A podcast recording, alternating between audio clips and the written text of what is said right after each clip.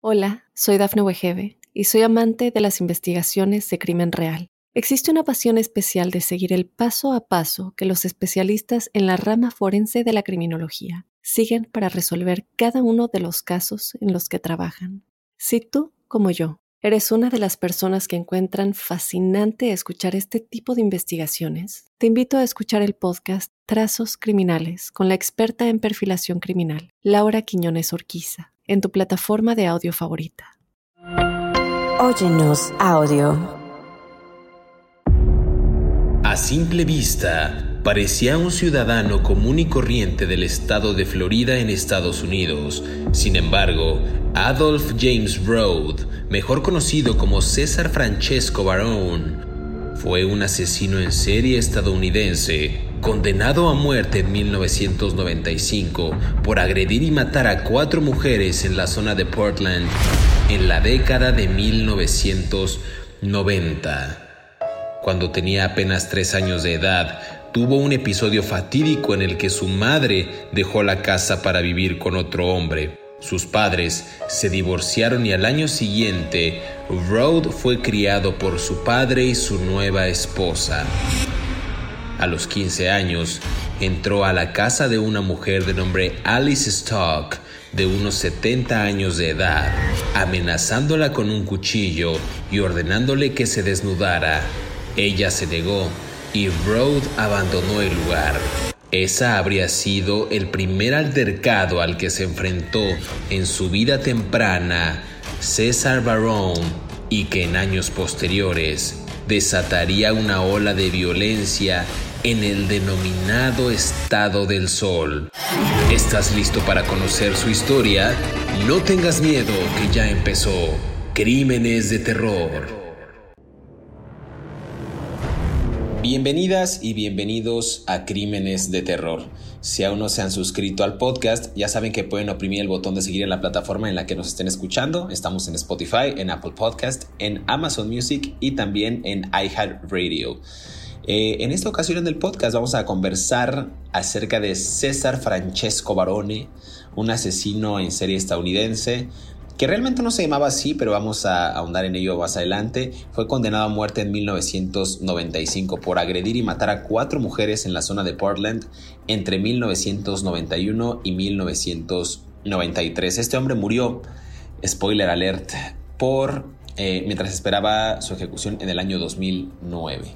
Y para entrar en detalle y comenzar a hablar de este asesino en serie, en el que sería el segundo episodio de este 2024, si no ha escuchado el primero, corra por favor y escúchelo. Feliz año a todos. David Orantes, ¿cómo estás? Gran colaborador, ¿Cómo le va, ilustre, caballero, eh, el filósofo de la sangre aquí en Crímenes de Terror.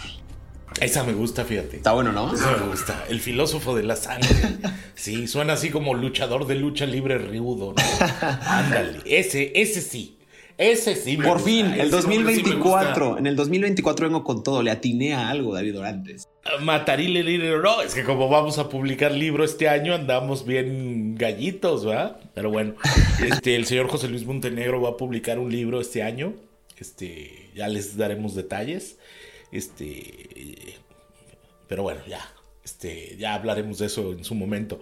O más bien, él hablará de eso en su momento en el otro podcast que tiene, ¿verdad? Porque En este, en este también. cosas- Vamos a apoderarnos de este también. no. Este, no, no lo creo posible.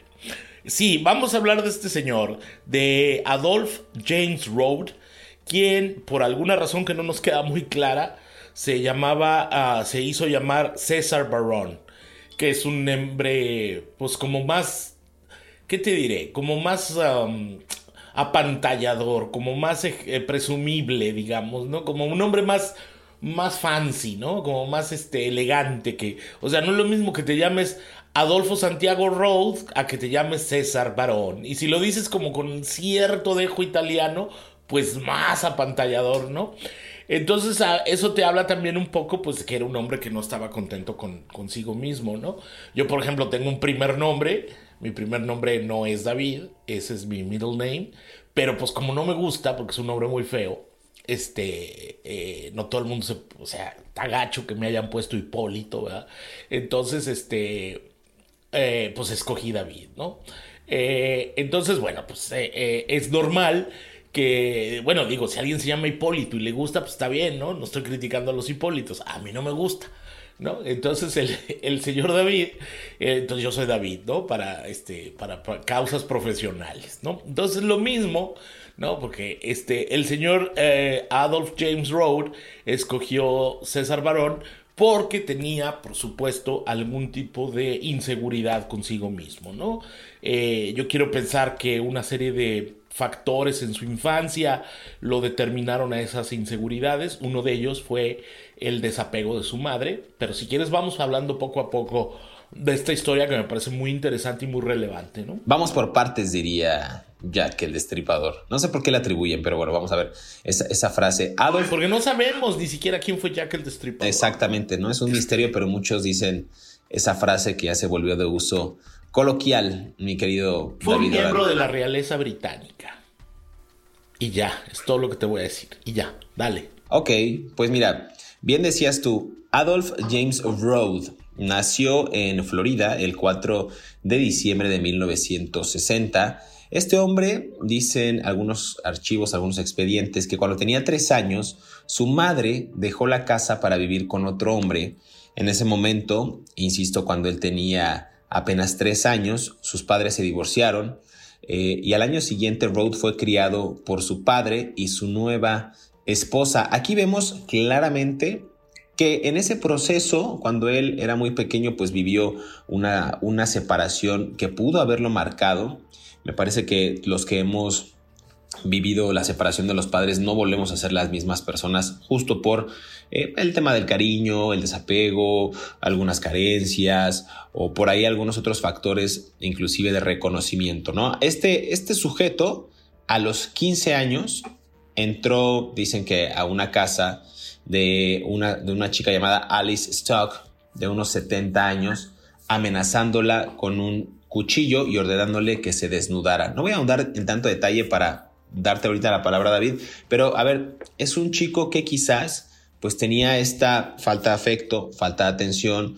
quizás experimentó desde muy joven eh, algunas otras experiencias, tanto en su casa como en la calle, que pues a los 15 años, cuando él ya tuvo plena conciencia de lo que hacía, ya era un adolescente, pues amenaza a una persona con un cuchillo y, le ordena que se desnude. ¿Qué más podemos decir de este hombre? ¿Qué más datos tenemos de su vida temprana que quizás lo motivaron a este tipo de actos? Uy, yo tengo un montón de datos de su vida temprana, ¿no? Ahí te va. La mamá de él, la mamá biológica de él, los abandona a sus tres hijos y deja al señor, al marido con el que procreó los hijos, al señor Road, lo deja y se va a vivir con otro hombre. No se esa mujer no se vuelve a preocupar por sus tres hijos, nunca jamás. O sea, le dijo, ¿sabes qué? Ya los parí, el más chiquito tiene tres años, ahí te ves con ellos, ahí nos vemos. Y se fue a vivir con otro señor. Las motivaciones de la señora no las vamos a cuestionar, en su vida ella sabrá. Pero yo creo que al niñito de más chiquito, al de tres años, le causó un gran trauma. De repente verse sin su mamá, ¿no? Sin su mamá biológica, ¿no? Y te voy a contar algo. Este señor, el papá de Varón, se hace de una novia, ¿no? Y la novia de Varón, pues empiezan a, vivir juntos y tal, se casan. A los cinco años, fíjate bien, y esto, esto está en un departamento, en una investigación del Departamento de Psicología de la Universidad de Radford, Radford University en Radford, Virginia.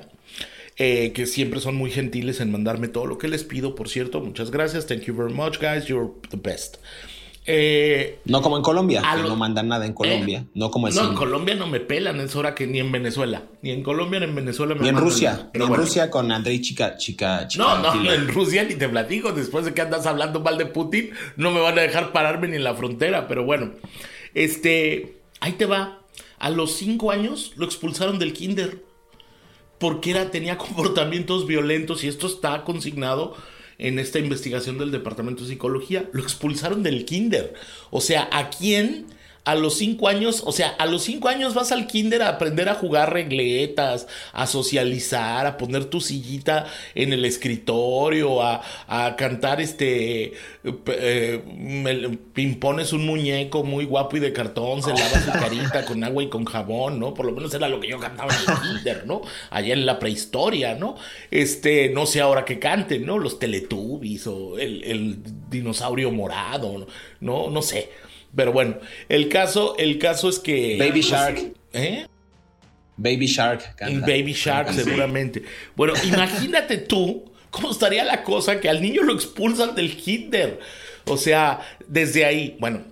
Ah, después, en primer grado de primaria, cuando estaba en primer grado de primaria, a este señor Barron le prohibieron, bueno, en ese tiempo era un niño, que fuera al lunch en la escuela, que comiera con los otros niños, porque tenía un comportamiento disruptivo. O sea, se la pasaba molestando a los demás, en pocas palabras.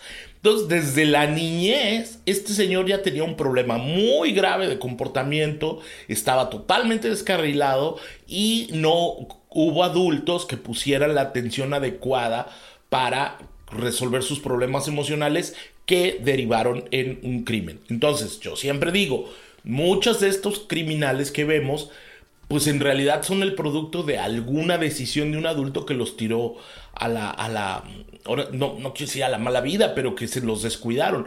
La, la novia del papá sí se preocupó y, urgía, porque, porque la mujer estaba preocupada, oigan, yo tengo que criar a estos tres que dejó la otra. ¿No? Yo amo a este hombre, ¿no? Y, como dicen en mi pueblo, el que quiere al árbol quiere a los, al fruto, ¿no? Entonces dijo, ya traía estos tres hijos, pues voy que te quedó jabón, ¿no? Este, vamos a cuidarlos. Y ella pedía asesoramiento psicológico para el niño. Ya voy, no me enseñes ese dedo porque me pone muy nervioso. No sé si me estás diciendo cosas feas. Este, el, eh, eh, queda un minuto. No, dime, David, queda un minuto, pero así como que me enseñas el dedo se ve feo. Bueno, entonces, y además digo, pues, yo soy un hombre sensible. Este, entonces, la, la cosa es que eh, esta mujer estaba desesperada pidiendo ayuda y el Estado no la peló, el sistema educativo no le hizo caso y tampoco tenían recursos para pagarle un psicólogo privado. Pero ella, desde que estaba muy niño, antes de que se cambiara el nombre, cuando todavía era Adolf James Road, ella se dio cuenta de que algo estaba pasando con este niño.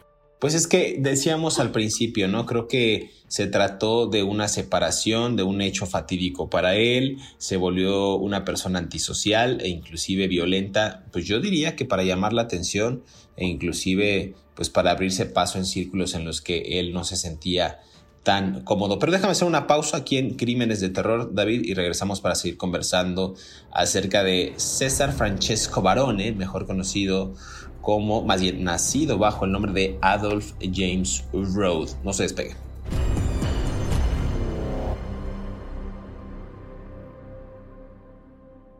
Hola, soy Dafne Wegebe y soy amante de las investigaciones de crimen real. Existe una pasión especial de seguir el paso a paso que los especialistas en la rama forense de la criminología siguen para resolver cada uno de los casos en los que trabajan.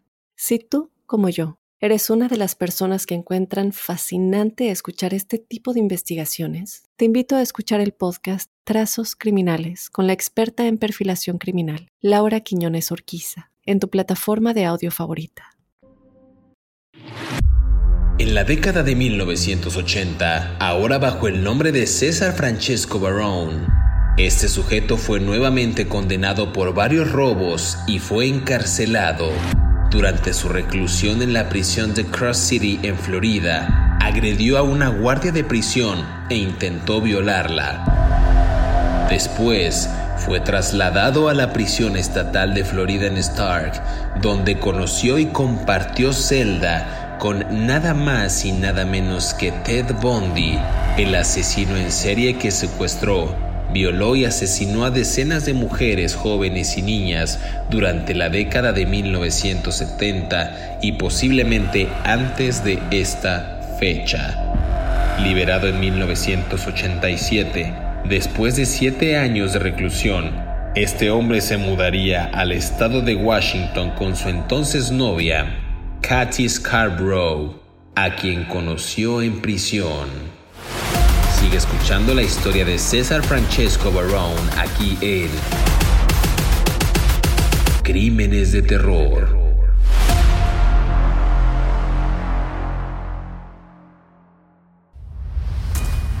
Regresamos a Crímenes de Terror, estamos conversando acerca de César Barone. Este hombre, ya decíamos, nacido en Florida, con otro nombre, Adolf James Road, hijo de padres divorciados. El padre se junta con su nueva esposa y ella es la que se hace cargo del chamaco que, cabe mencionar, tenía comportamientos erráticos, era violento y decíamos que cuando él ya tenía 15 años de edad entró a la casa de una señora, de una señora de 70 años de nombre Alice Stoke, eh, amenazándola con un cuchillo y ordenándole que se desnudara. En ese momento ella se negó y Rode abandonó el lugar, ¿no? Por esta agresión y otros actos que fueron evidentemente considerados como delincuencia, este eh, adolescente fue internado en un centro justo para adolescentes problemáticos, ¿no? Entonces, e, eso de todos modos no impidió nada porque tan pronto fue liberado, él volvió a este estilo de vida que ya tenía, que ya se había convertido pues prácticamente en un modus vivendi David Orantes. Tienes más datos, ¿no? Referente a su vida temprana. Sí, bueno, muchísimos. Hay, gracias, te digo, a esta universidad que me pasan esta información, pero bueno, mira, por ejemplo, él trataba de quemarle los ojos a otras personas con cigarros cuando estaba adolescente, cuando tenía 15, 16 años. A los 17 años intentó violar a su mamá adoptiva. A la señora que se preocupaba por él, la intentó violar y ella escapó y lo denunció. También criaba eh, víboras, cocodrilos, este, otros animales, ahí un chango también tenía y los maltrataba. Y parece ser que hay registros de que fueron a la casa de crueldad, oficiales del Departamento de Crueldad, de, Protección Animal, porque había reportes de crueldad animal de los que él tenía ahí. Ah, andaba con cuchillos y amenazaba con cortar a, a otras personas, ¿no? Eh, además empezó a experimentar con drogas, este, con LSD, ácido lisérgico creo que es, y cocaína.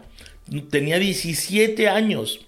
Eh, y bueno, pues como tú ya bien dijiste, a los 19 años atacó a una abuelita de 70, eh, la violó, intentó estrangularla eh, y, por ese delito lo, lo atraparon y lo condenaron a varios años en la cárcel.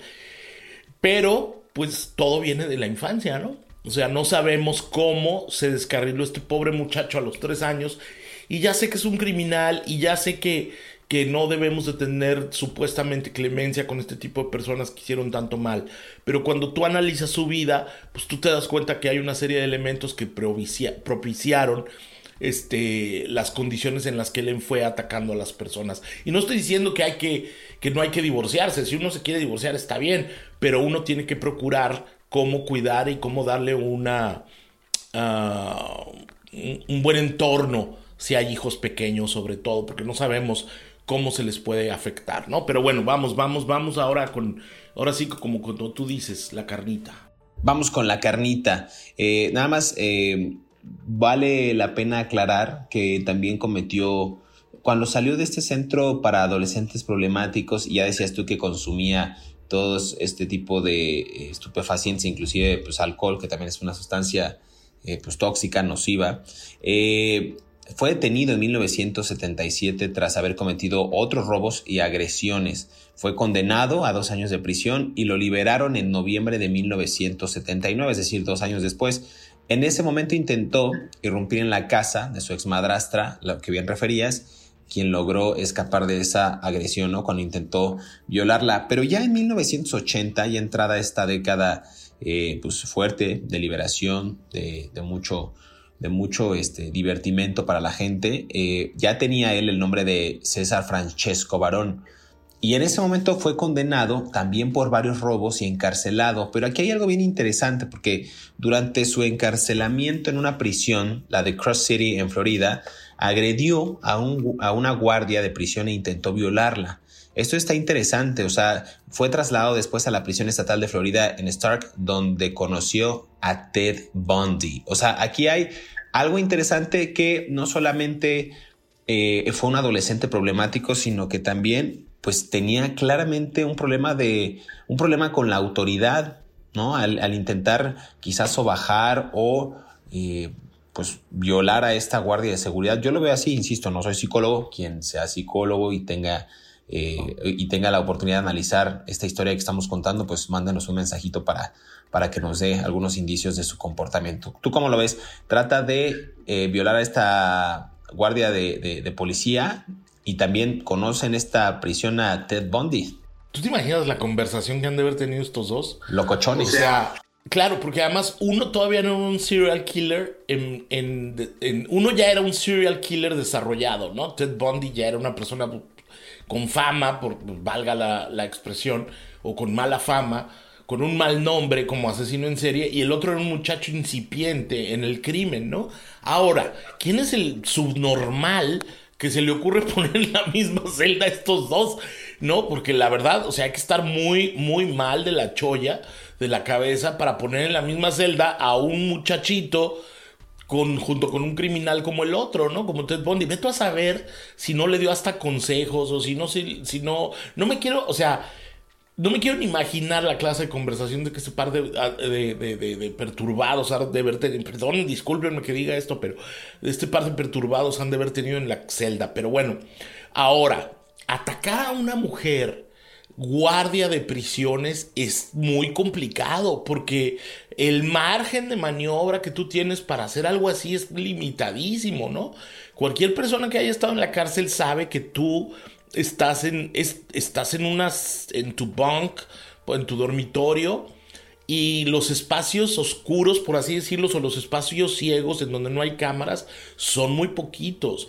Tú todo el solamente es en los baños o en la parte como de la cocina tal vez no si tienes si estás en una cárcel este mm, municipal no o si estás en una cárcel estatal o federal pues también es, comes en la en, las áreas comunes y en las noches pues, pues es es más complicado. No, es un acto muy irracional atacar a un, a un celador, porque además te pone en una posición muy complicada. Lo más probable es que te pongan en solitario para castigarte y pues eso es realmente una locura. Te ponen 23 horas al día en una celda solo de, de, dimensiones muy reducidas y eso te, altera mucho la psique. Hay que estar mentalmente muy preparado para no salir muy perturbado de eso.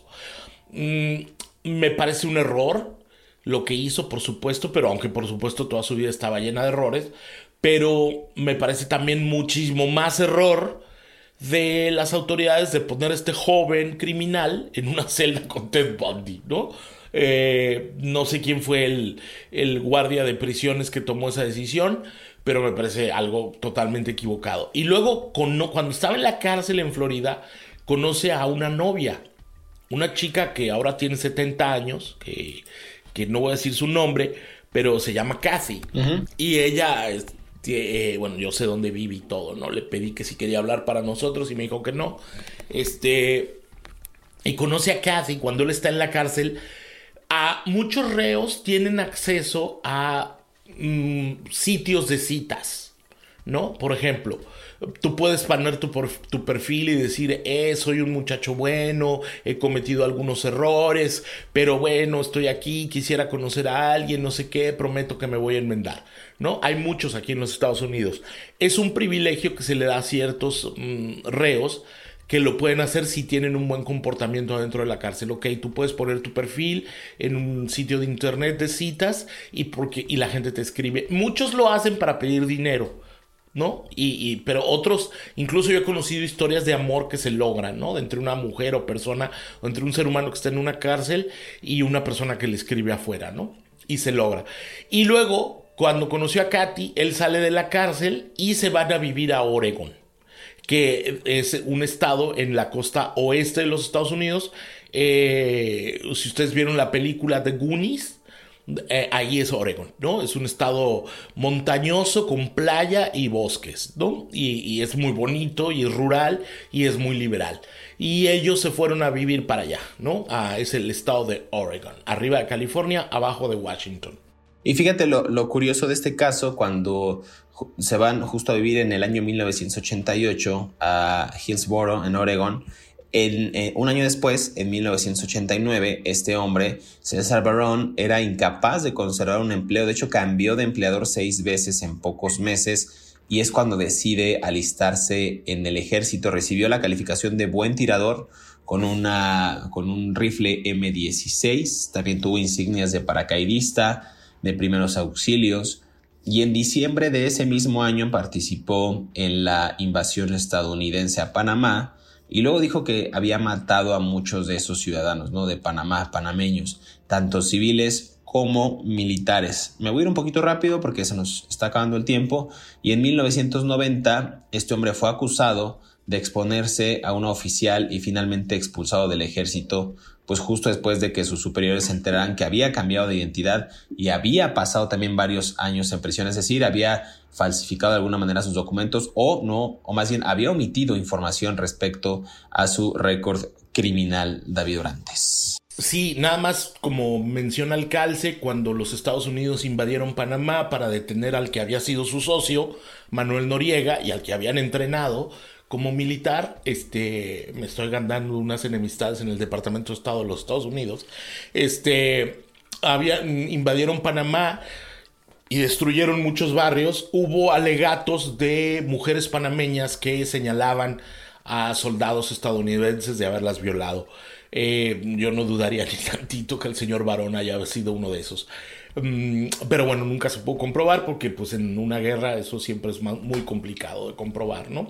Pero bueno, él, él efectivamente estuvo ahí en, el, en el batallón de paracaidistas en la invasión de los Estados Unidos en Panamá, ¿no? Totalmente, pues es un buen dato. Seguramente sí cometió algunos, algunas violaciones en este, en este país eh, latinoamericano. Pues vamos a hacer una pausa aquí en Crímenes de Terror y regresamos para seguir conversando acerca de César Barrow. No se despegue.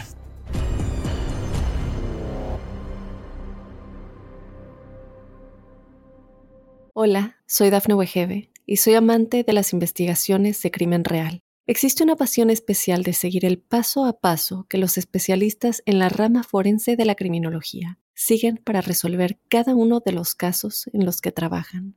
Si tú, como yo, eres una de las personas que encuentran fascinante escuchar este tipo de investigaciones, te invito a escuchar el podcast Trazos Criminales con la experta en perfilación criminal, Laura Quiñones Orquiza en tu plataforma de audio favorita. En diciembre de 1994, César Barone fue condenado a muerte por asesinar a Martha Bryant. En otros dos juicios, recibió condenas a muerte por matar a Shanti y Margaret. Finalmente, César Barone fue sentenciado a 89 años por la muerte de Betty Williams después de ser diagnosticado con un tumor canceroso en su corazón.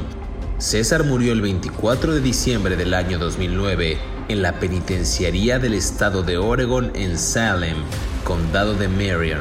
Él apenas tenía 49 años de edad al momento de su fallecimiento.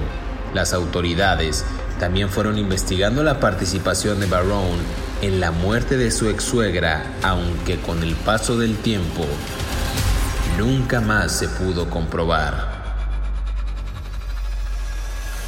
Sigue escuchando la historia de César Barone aquí en Crímenes de Terror.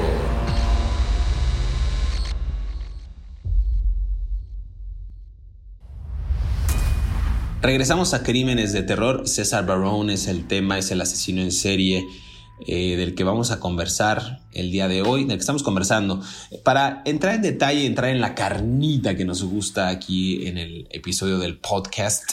De 1991, lo anticipábamos, a 1993, César Barone mató al menos a cuatro mujeres en Portland, además de agredir sexualmente a otras tres durante ese mismo periodo, es decir, no las mató, pero sí las agredió. Se sospecha que tuvo más víctimas. David Durante refería en el bloque pasado que en esta guerra de invasión estadounidense a Panamá, eh, muchas de las eh, familias de las víctimas refirieron que probablemente soldados estadounidenses eh, violaron a muchas de ellas y quizás en ese grupo o pool de, de soldados se encontraba César Barón y pudo haber cometido también. Este hombre fue arrestado el 27 de febrero del 93 y sentenciado a muerte en 1995. Pero vámonos por las víctimas conocidas, David, de, de este hombre que asesinó desde el 91 al 93. La primera, Margarita Schmidt, de 65 años de edad.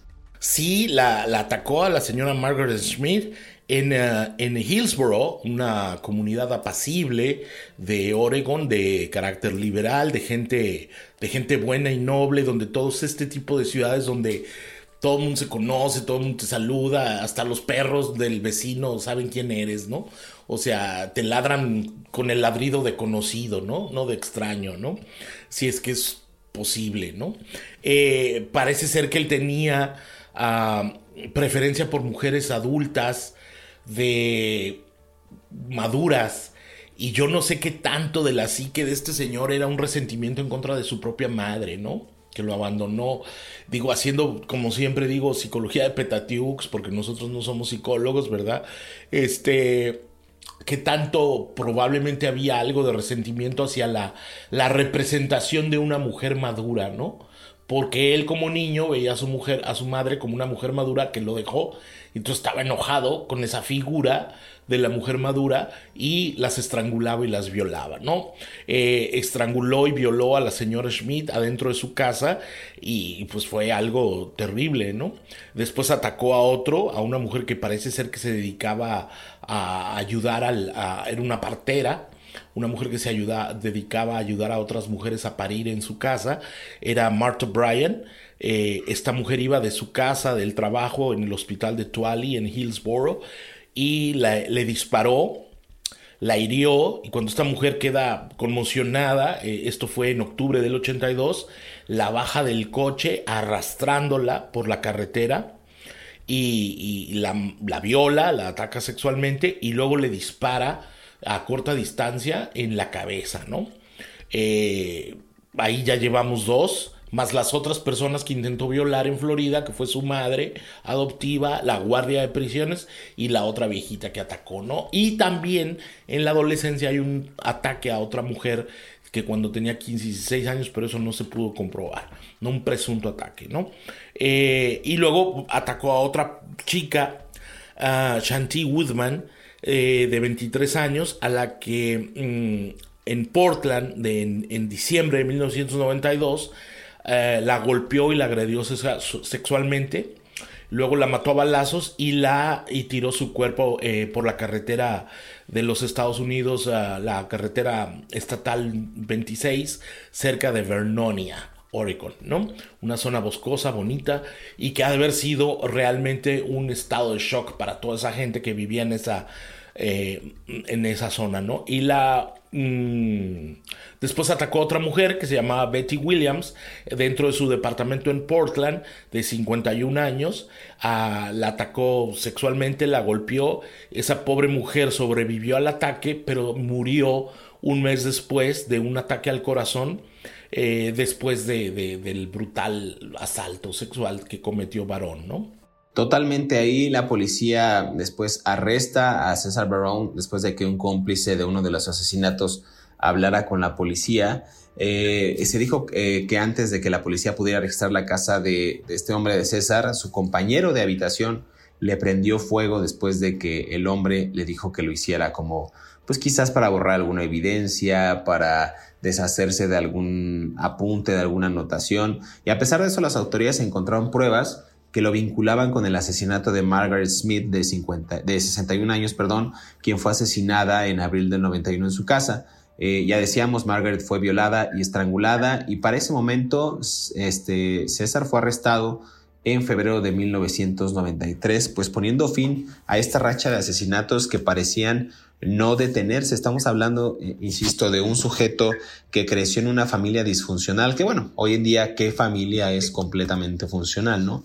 Este hombre padeció la separación de sus padres, también un cierto abandono por parte del padre que se juntó con una esposa que pues, lo tenían un poco desatendido. Después él intenta abrirse paso pues, con actividades ilícitas eh, e ilegales, pues, y no lo logra. Entonces, me parece interesante este recorrido pero es un sujeto, insisto, que creo que también es víctima de su propia circunstancia, ¿no? De, que no se atendió bien, que no le dieron el cuidado adecuado, que pudo haberse evitado, que pudo haberse tratado también el tema del consumo de drogas.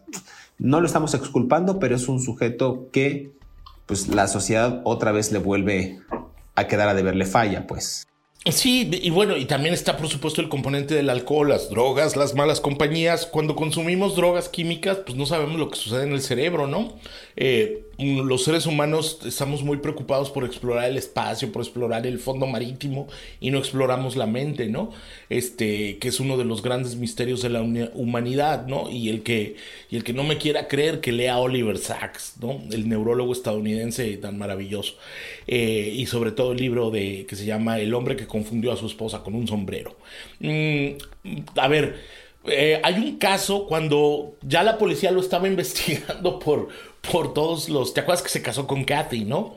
Eh, no sé cómo habrá sido la relación con Kathy, no sé si habrá sido un hombre violento, no, que, eh, no sé si habrá sido un hombre fiel, si habrá sido un hombre bueno, si era un buen proveedor, pero sí sucedió algo en la relación con su esposa que lo predispuso de manera muy feíta contra él, eh, él contra ella. En el, en el 93, el, en febrero del 93, le robó a su suegra su tarjeta de crédito y quitó 3 mil dólares de la cuenta. Y la, mujer después murió, pero nunca se pudo comprobar si él tuvo que ver algo en la muerte de su suegra, ¿no?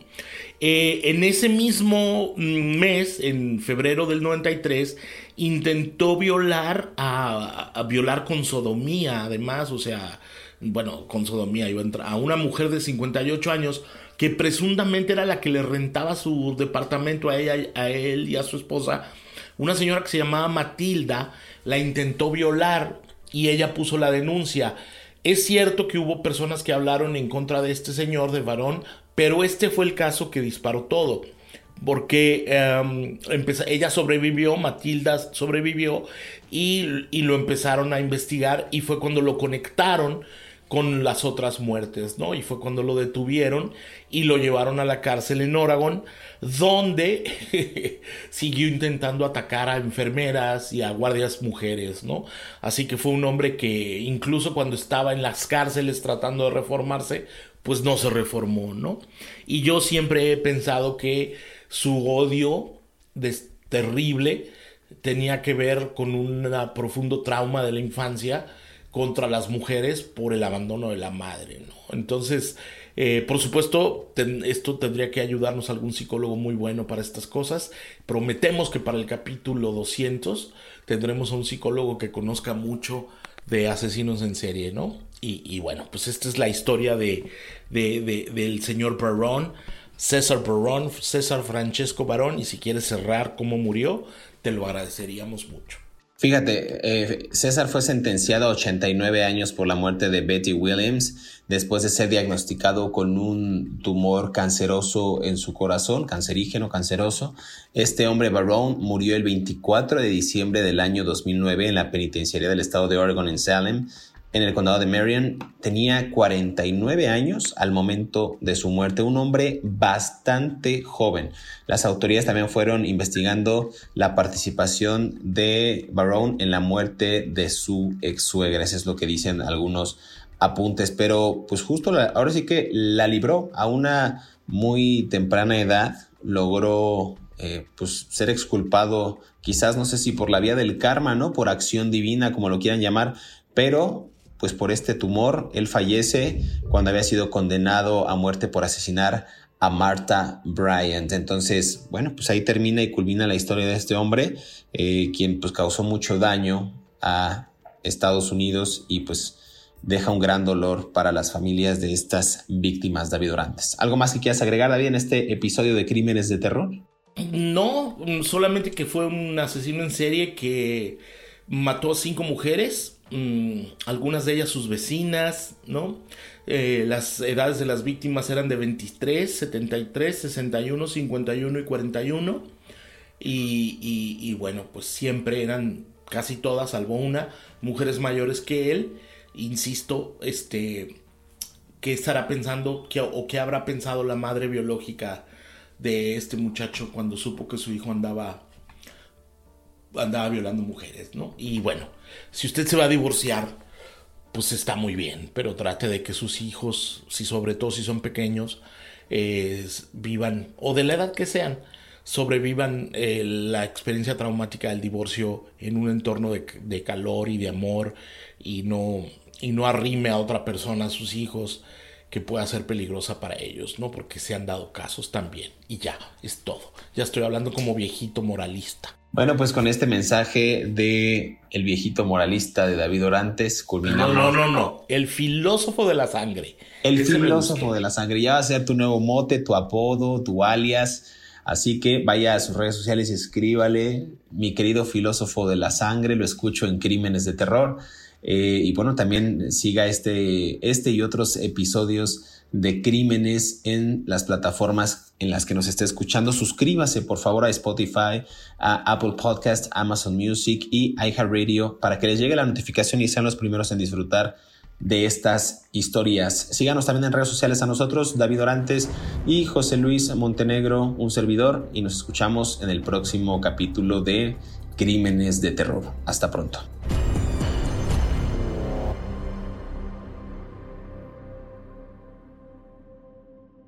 Hola, soy Dafne Wegebe y soy amante de las investigaciones de crimen real. Existe una pasión especial de seguir el paso a paso que los especialistas en la rama forense de la criminología siguen para resolver cada uno de los casos en los que trabajan.